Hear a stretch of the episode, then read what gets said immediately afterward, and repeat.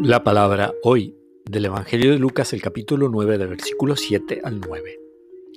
El tetrarca Herodes se enteró de todo lo que Jesús hacía y enseñaba y estaba muy desconcertado, porque algunos decían, es Juan que ha resucitado, otros decían, es Elías que se ha aparecido, y otros, es uno de los antiguos profetas que ha resucitado. Pero Herodes decía, a Juan lo hice decapitar entonces, ¿quién es este del que oigo decir semejantes cosas? Y trataba de verlo. Palabra del Señor.